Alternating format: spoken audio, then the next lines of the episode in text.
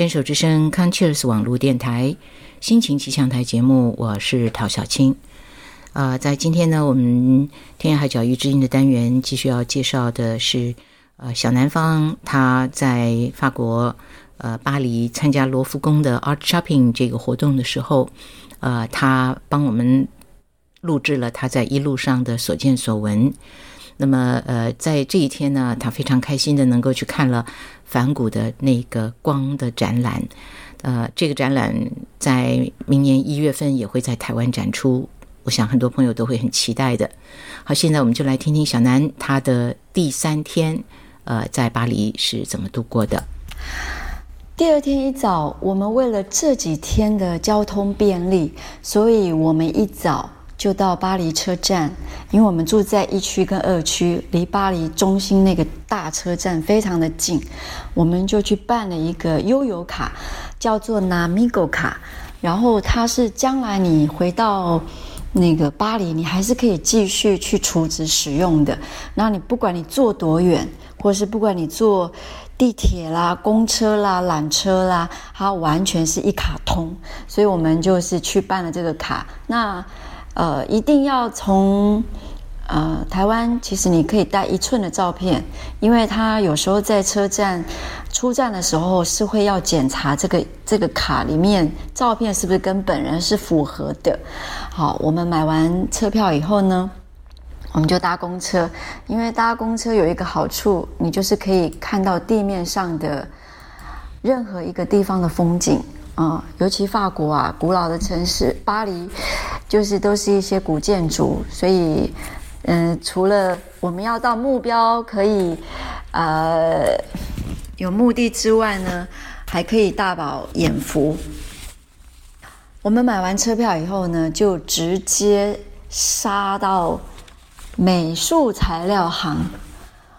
因为我们想要看看这边的美术材料行到底跟台湾的有什么不一样，那真的发现台湾实在是宝岛，所有的纸张、所有的颜料几乎都比巴黎的便宜，然后又非常多样，所以在那里我们只能看看，真的是没有在。多买些什么东西，只只是问一问，然后看一看里面的呃材材料跟台湾有什么不一样。我发现虽然很多像林布兰啊、梵谷他们这些品牌的油画颜料都是从欧洲进，可但是我发现台湾还是卖的比较公道、便宜一点。嗯，这个是我们的大发现。那继续最重要的目标呢？我们就是要往梵谷的光之博物馆，遇见梵谷全息影像艺术的那个馆去前进。然后排队没有排很久，因为它是非常流动的。然后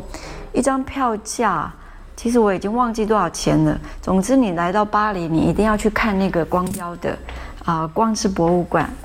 然后呢，进去，呃，这个这个博物馆里面现在所呈现的梵谷艺术呢，它是用一百四十四十台最先进的镭射视频投影的投影机啊，呈现所有完整的画作。然后也邀请了五十位音乐家的演奏，然后为这个一面看这个影像，一面。影像呢，完全是配合着音乐而出现。我觉得它真的是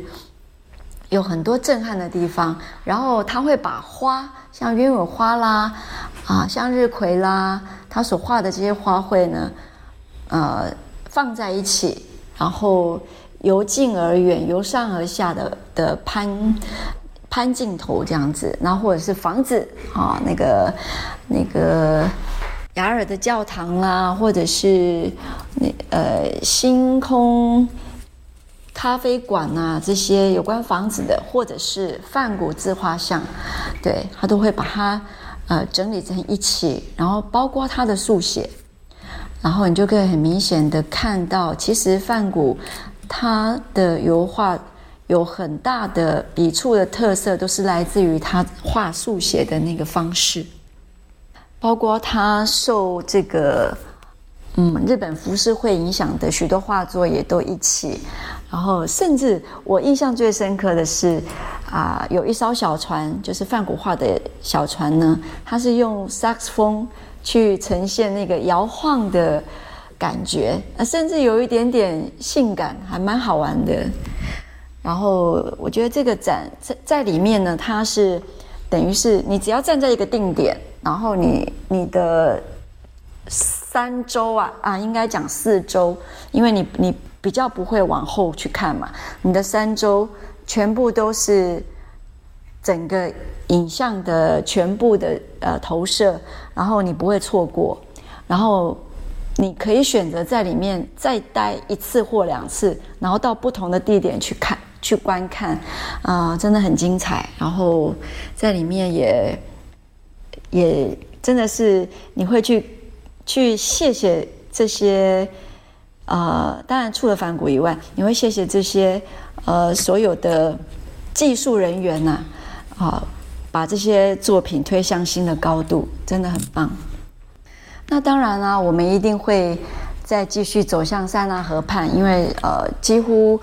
巴黎所有的一的好玩的地方都是绕着塞纳河走的。然后我们啊，这一天呢，我们继续呢就回到罗浮宫，总是要去看看我们的。整个呃之后要展览的场馆的地下室是长什么样子？那我们也在上面那个金字塔前呢拍拍照、留留影，然后继续走呢，又经过了圣马丁运河，然后还有呃，然后呢还在共和广场周边的咖啡店啊，就坐坐在那边，然后很悠哉的。大家坐在那里喝咖啡，嗯，享受了这一天。这是小南跟我们分享的他在巴黎的第二天的活动。呃，听他这样说的时候很开心，因为知道说他的这次去参与这个 art shopping，除了去展示自己的作品以外，也去欣赏了他自己喜欢的艺术家的作品，悠悠闲闲的看了巴黎的街景，喝了咖啡。也去看了材料行，嗯，听了以后，我也非常的期待反骨的那个光之影的那个展览在台北的呈现，到时候一定也会大排长龙，但是还是值得去排队等待的。好，我们来听一首歌，是 Tesla 的《The Way It Is》。